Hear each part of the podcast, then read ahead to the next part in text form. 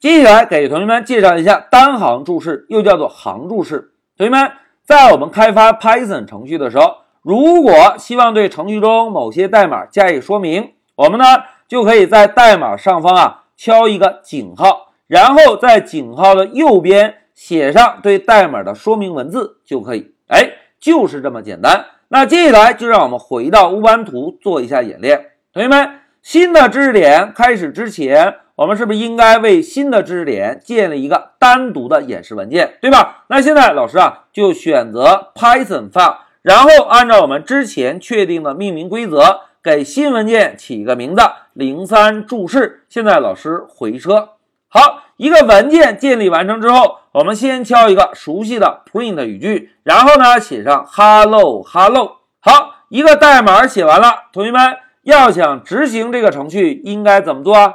哎，非常好，应该先在我们新建的文件上方点击鼠标右键，然后选择 Run，对吧？那现在老师点击，哎，同学们看，控制台输出了 Hello Hello，现在这个程序啊已经能够正常执行了。那接下来啊，我们呢就把重点放在注释上。同学们，在我们开发程序的时候。如果希望对 print hello hello 加以说明，我们呢就可以啊，先把光标放在 print 的最前面，摁一个回车，摁了回车之后，上方是不是会多一个空行，对吧？那现在老师啊，敲一个井号，井号后面跟的就是说明性的文字。那现在老师写一个这是，哎，同学们看。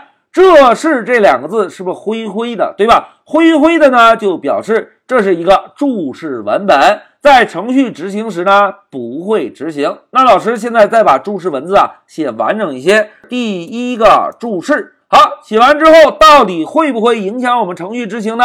老师啊就点击一下执行按钮，大家看控制台仍然能够输出 hello hello，对吧？那现在我们啊。再增加一个注释，同学们，老师再敲一个井号，然后写一个，这是第二个注释，然后呢，再写一个我们熟悉的 print 语句。这一次啊，老师呢就写一个 hello world。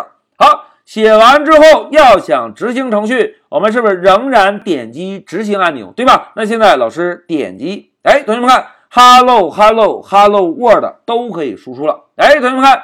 在 Python 程序中添加注释简单吗？So easy，对吧？我们只需要在希望解释的代码上方写一个井号，然后呢，在井号后面写上说明性的文字就可以，对吧？那现在考验大家眼力的时刻到了，同学们看啊，这两个注释有什么特点啊？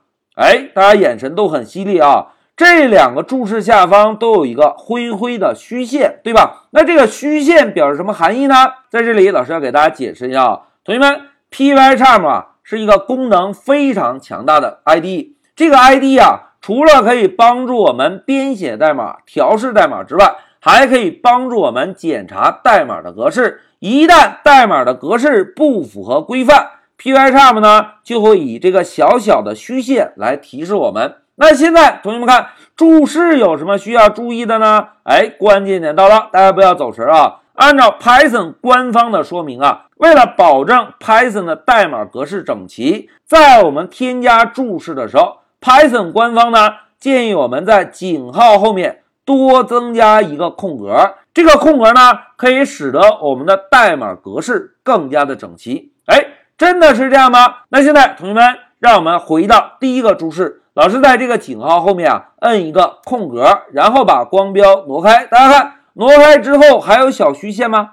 并没有了，对吧？那在这里，同学们要记住啊，为了保证注释的整齐，我们在井号后面应该先添加一个空格，然后再来编写我们希望添加的注释内容。哎，这个是注释的一个格式规范。那有同学说，老师，我之前所有的注释。都没有添加空格，那有没有办法一下子让所有的注释空格都添加上呢？哎，在这里老师要跟大家分享一个小经验，大家看啊，现在是不是有个黄色的小灯泡，对吧？如果我们点击这个灯泡按钮，哎，大家看会弹出一个小菜单，这个小菜单的第一个选项啊，就是重新格式化文件，也就是重新帮我们把 Python 代码调整一下格式。那现在老师选择一下这个选项，同学们注意观察一下代码有什么变化。现在老师点击，大家看，点击之后，每一个井号后面是不是都自动帮我们加了一个空格？哎，这个就是 Pycharm 的强大之处。好，讲到这里啊，老师呢就给大家介绍一下单行注释的使用。一句话讲，就在我们希望添加注释的上方输入一个井号。然后在井号后面加上一个空格，在空格后面写上我们对代码的描述信息就可以，就是这么简单。好，讲到这里，老师啊就暂停一下视频。